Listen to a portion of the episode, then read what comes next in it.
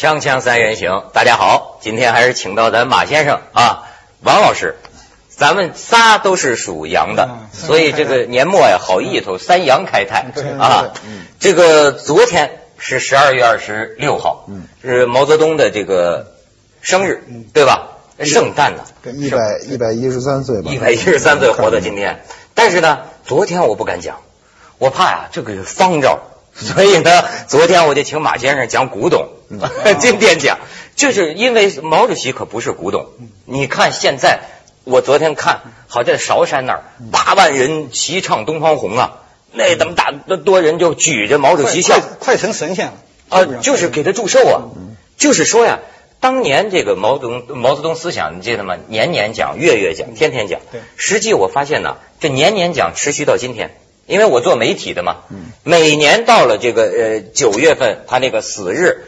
十二月份，他这个生日都是一轮毛泽东热呀！你看那网上拥毛派、反毛派辩论呢。没有，我想，因为我们这一代人，我跟王斌，我们我们俩人是同同龄人。你们这个感情怎么样？有变化吗？我我我在年轻的时候跟毛泽东感情非常深，跟毛泽东经常一块吃饭。对 对对，感情非常深。那么呃呃，比如我印象比较深的事儿就是。我我我我小时候去那个六八年，他接见红卫兵嘛，我们从那个呃公主坟那个地方，就空军大院走出来，一直走到西郊机场，凌晨三点就要走，就为了看他。那时候还是孩子，十三岁，十三啊，就走到了这个这个这个西郊机场。到了西郊机场以后呢，就累得不行，小孩嘛，就坐在地上了。坐在地上，那时候天刚亮。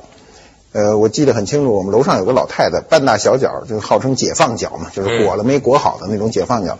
走到我跟前的时候呢，也很累。然后有一孩子一坐呢，就坐到他脚上以后呢，他就摔了一个马趴，嗯，就从我他那个指甲盖就从我这脸上划过去。我脸上这道疤就是那天留的，看毛主席，这还是毛主席给留的，对，就留了这么一道疤。当时就捂着一块大棉花就看毛主席，其实没看清楚，就看的那个林彪比较清楚，因为林彪那头比较亮，看的比较清楚。嗯，哎呀，你看这是他的印象。我的印象是因为我们我不像马爷是远离毛泽东。因为我是在那时候小小时候文化大革命的时候，我是在江西南昌。嗯。但是毛泽东给我们这个少年童年的记忆就是一个，就今天讲是神，那个年代讲就是你无限敬仰的一个人。嗯。就是他每次出，你感觉到每次你看到报纸什么，你觉得就是一个慈父一样的一个形象，你就从来没有对他有过质疑。嗯。这个质疑啊，就就今天我再来看毛泽东，我就想起了就是二十多年前有一次和一帮作家到井冈山去。嗯嗯。就去重新这个。凭吊着当年的革命先烈在那如何战斗的。嗯。记得有一天早上，我们去参观毛主席曾经住过的地方。嗯。进了那间房，那个房子里面有放了一张床。嗯。然后呢，看完了之后出来，其中有一位作家，当时就给我说了一句话，恶狠狠的说了一句话，脸上没什么表情，但口气是恶狠狠的。他说：“我恨不得在床上撒泼尿。”当然，这位作家，这位著名作家，曾经在他的小说里用那泼尿酿出了酿出了高粱酒。他当然，他是这句话，他说的是咬牙切齿。说谁了？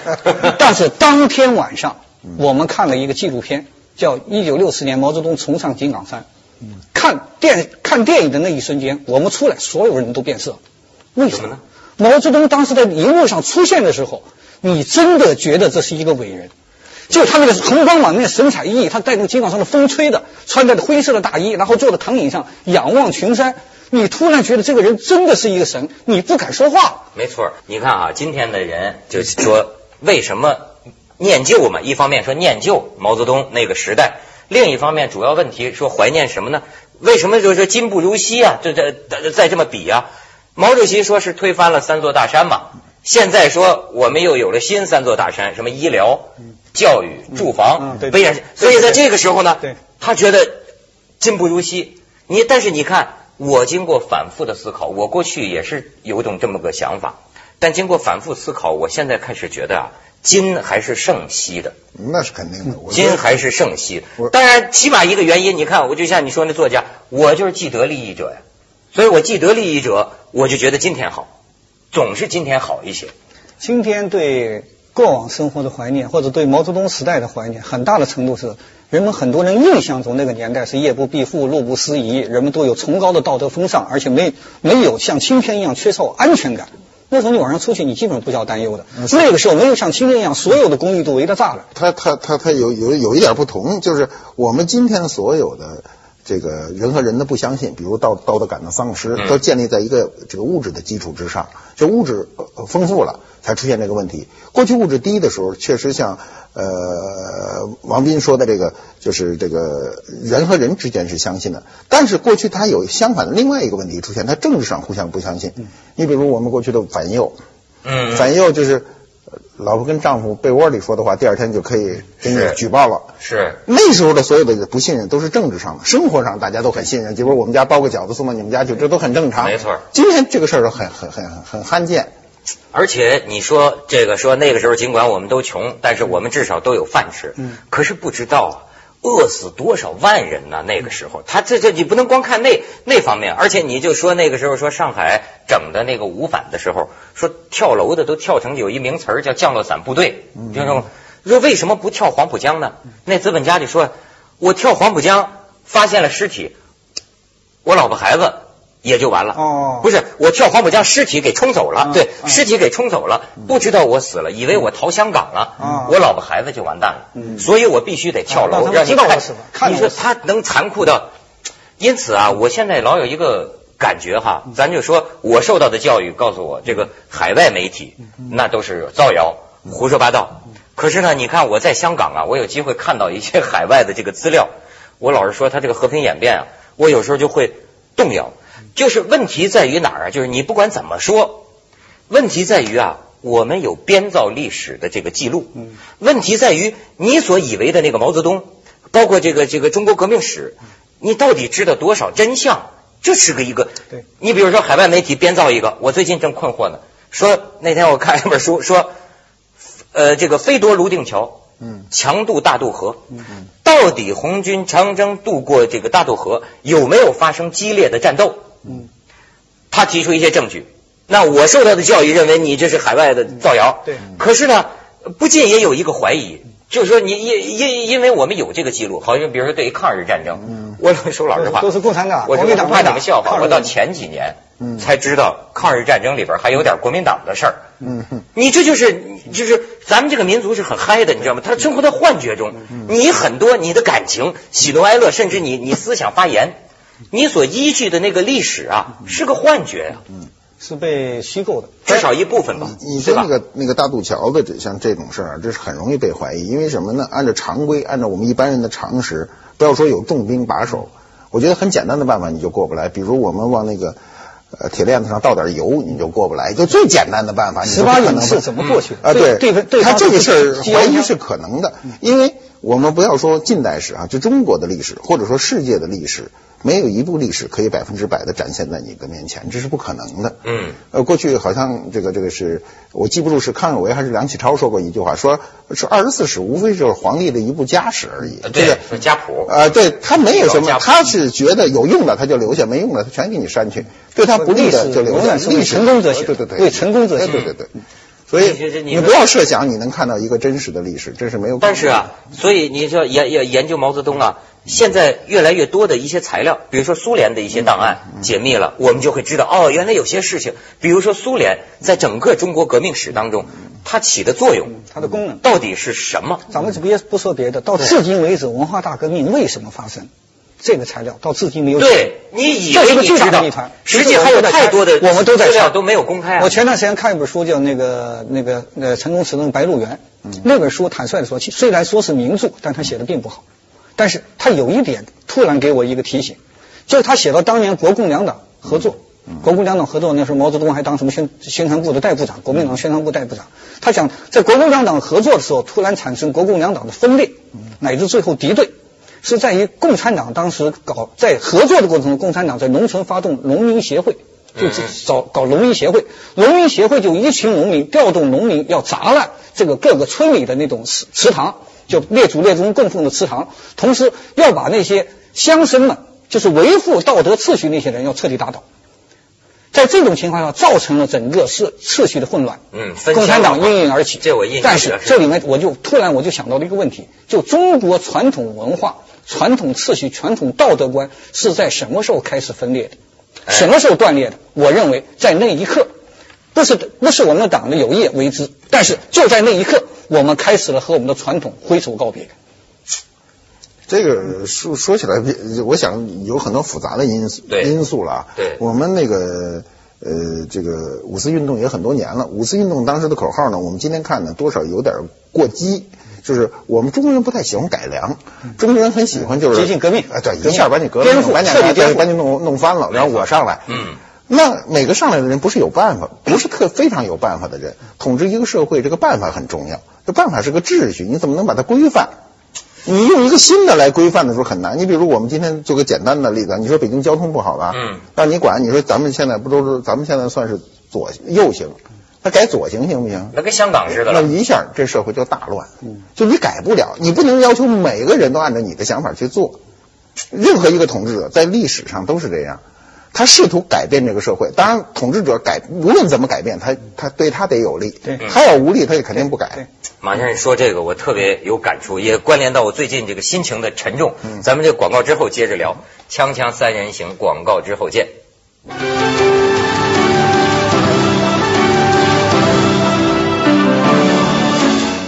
马先生说的这个，你看我最近呢看这个《古拉格群岛》这书，我就想起一个词儿啊，就是内忧外患。嗯，你就发现啊，有时候很不知道的怎么搞的，像苏联，像中国，都是处于一种什么情况？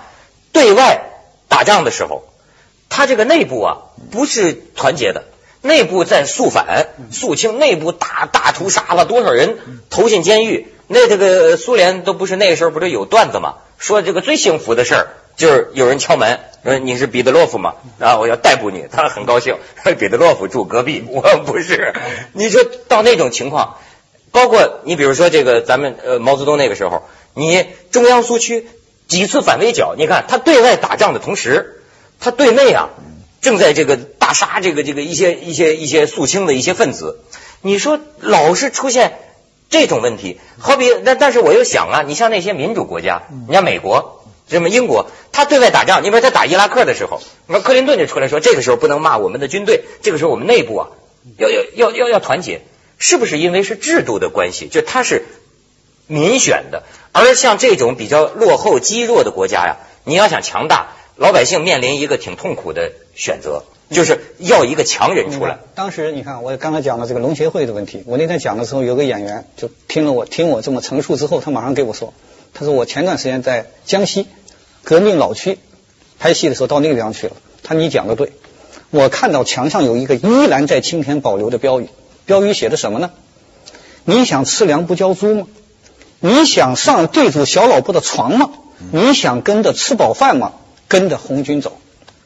当年，当年，我不认为这个口号有什么问题，因为农民当时是没有什么觉悟的。你必须要能够诱惑他，最能够唤醒他革命热情的方式，召唤他走向革命。你知道，一说起斗争，他总要有一些策略，有些时候不得不不择手段。你要不怎么办呢？你死我活呀！当年老七为什么穷困的地方是能够带出红军来？而且事后证明他是我们的开国元勋，他们确实立下了战功。但是当年党从一开头就是我们讲农协会，我们这个共产党从一开头就是以马克思主义道理千条万绪跟恩杰的一句话就造反有理，他确实从造反有理，或者是马克思哲学就是斗争哲学这个道理上出发，一直延续到现在。嗯，就是就当不是不是延续到现，延续到文化大革命来了一个总的爆发，那个林昭。林昭，林昭啊，让让林昭心情很沉重。林昭，我这次看他的资料，就是南京大学一个一个教授在谈林昭。哎呀，这个这个真的是比张志新和玉楼克还要惨。这个人据说是一个最美丽的一个女女子，非常漂亮。张志新也漂亮。他说比张志新漂亮多了。咱们在比在选美吗？哎对对，不 在选美，不在选美。对。他是一个，你看，他是一个资产阶级的孩子，然后呢，受党的启蒙，参加革命，和父亲和家庭告别，拜拜。告告告别家庭，后来上了北大，那一年反右，嗯，毛泽东发动大家说真话，帮助国家搞建设，一堆人说真话，于是一堆人被打成了右派，他就站起来了，他反对这么做，他认为这样做是不对的，然后就把他从学校开除了，回到家里。可是，在回到家里之前，你要知知道，在这个之前，他跟随革命走的时候，他曾经给父母写过一封信，就是生不往来，死不吊孝，就是我跟你断绝关系。他说，我现在我认了一个父亲，他的名字叫毛泽东。嗯。咱们接着说，我我也是这个照小孩的照片百日，就是爹亲娘亲不如毛主席亲。但是这个人最后关到监狱里，六八年被枪毙。嗯，六八年被枪毙之后，这个故事还没完呢。两个公上海市公安局到他家里去收五毛钱，为什么要收钱？砸死女人这个子弹的钱。子弹费，我也听过这个事儿。他他是这样，中国中国呢，就我们说，呃，我们现在说的就是。呃，历史的中国，嗯，那么汉民族呢是一个多元化的民族。说是汉民族，实际融融入了各种民族的血液，因为大量的民族在中国这个国土上最后消失，消失以后哪儿去了？就融进去了，都比如像鲜卑啊、契丹啊，基因里都有。啊，都有都有，你全都有。好家伙，那么那么对，那么这个就是说起来，汉民族就这个不纯粹的这个民族呢，是不能打仗的。在历史上打仗就没怎么赢过，嗯，没怎么赢过。能有有记载的那个，你比如说岳飞抗金这种事儿，就没怎么打赢过。嗯，你要不然咱那国土也不能那么小，这这不明明摆着事儿。你老赢，你怎么国土越来越小呢？是吧？这就是证据来说。那么我们近百年的历史，尤其前五十年，就是二十世纪的前五十年，我们四九年就算革命成功，是吧？这之间呢，内战打了三次吧？嗯，我们。从从这个根上，就是愿意内掐，就是里头自己和自己掐。呃，清朝清朝拿下拿下这个中国的这个江山，当时所有的史学家都认为是没有可能的一个事儿。我告诉你一个数据很有意思，当时满族连老带少，连男带女，就是连病财全算上，不会超过六十万人。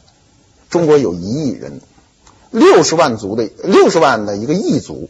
要想统治这个国家非常难，今天而且才六才多少才六百多文官去统治全国，然后你今天分处长以上的干部不够不够使的，对吧？对，就说你怎么来统治这个国家？它跟你文化有很大差异，它只有一个一个办法，它就是团结。当时有四个力量要能拿下中国，但是到了这个这个这个这个满族这儿，满族呢就是满族人不是没有矛盾，是有矛盾，但是。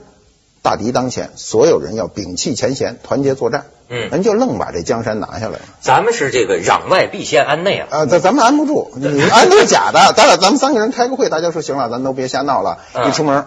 我来一电话说，啊，都那不行，丫头们，我我我就是天天都这样，是不是？是。会上说的是一套，会下完全是另一套。所以你说中华民族有些时候就说同是操戈呀，包括曹植那个诗，对，同对兄弟这么燃燃斗旗，为什么流传那么多？它是某种东西，好像而且确实是有不不安全感。就我跟那边打，我得把你灭了，要不然也可能也是真的，你在我背后就会捅我一刀。我觉得咱们要是又谈到毛泽东时代，毛泽东时代。当然，给我们留下很多丰富的精神遗产，但很重要的是，毛泽东时代使我们中国人丧失最多的东最多的东西是什么？我认为是爱。爱，我们缺少爱。你哎，你讲的我太有感受了。你比如说，对于毛泽东，我发现有的文人甚至开始这是怎么怎么看这个人呢？说这个人呐，他超越道德了。嗯，就是不能用道德去衡量他，他太复杂了。你不能简单的说它是好还是不好，而且甚至有人说什么，那天地不仁。说如果我是毛泽东，对中国这么一个乱局，我可能也会这么狠。因为什么呢？就像这古古古人讲嘛，地震了，死了多少人？天地没有这个。毛主席都说嘛，天若有情天亦老嘛。人间正道就是人间正道是沧桑，就是说人你有感情了，你就有弱点。嗯，林昭，咱们说林昭把毛泽东毛泽东的这首诗，他的理解是。汉禅神州赤子血，妄言正道是沧桑。他就说，你你你把就神州的人都在流血，你怎么能妄言你是是人间正道呢？这是林昭发出的声音，在那个年代，他以他的那种亲身亲身的那种体验，他关在监狱里是上镣铐，是女子上镣铐，不是上衣服，倒剪的上好几副，就这么一一日坚持，最后跟你跟你上次讲的文天祥一样，要把他放出去，不出去，说我要看你们还能怎么样，怎么样？枪毙，王老师真是林昭附体了，血管里也流着林昭的热血。前两天啊，咱们先去一下广告好吗？锵锵三人行，广告之后见。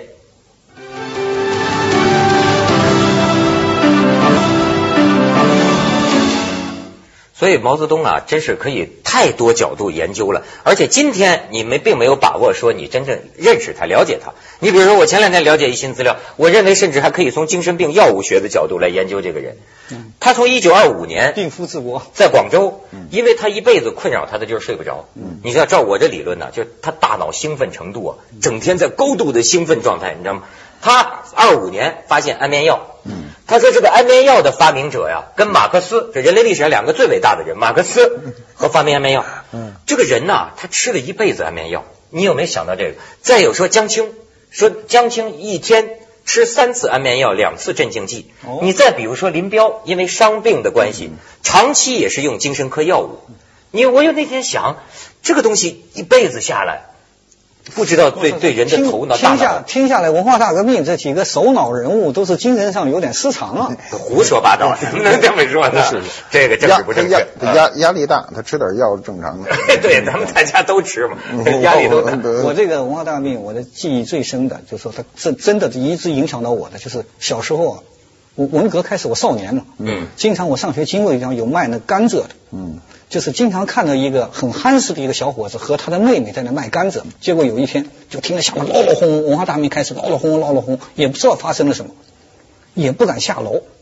再过了几个小时之后，当时他妹妹不在，他妹妹来了，就是拼命在那嚎啕大哭，他哥哥被活活打死了，被当时我们学校旁边一个二十二中的活活打死，打死的原因是什么？要你收摊，说你这是搞资本主义，你卖的是挣，你在你在挣钱，社会主义是大锅饭，你不能搞这个。抱着自己的甘蔗，那是他的生计啊，他不放，活活打死。那一个晚上，我就听到他的妹妹嚎啕的那种那种声音，天天在就一个晚上在喊着他哥哥的名字。哎呀，其实至今想来都就是毛骨悚然。王老师真是性情性情之人，是那个那个，你很沉重。那那个时代漠视生命是到了极点，对，所以我们一直到今天。已经过去那么多年了，很多时候提起来还非常伤心，对，呃，非就心很疼，对对对，很就是对社会到今天还有一些影响。但是你看，你像我这个本行，我认识毛泽东啊，反而我觉得他的语言也有值得学习的地方，就学他是活的语言。后来我就发现呢，包括他很幽默，可是实际上只有他一个人有权利幽默，他能想说什么就说什么，所有的人都要说话都要注意，但是他自由境界。看到没有？随便他。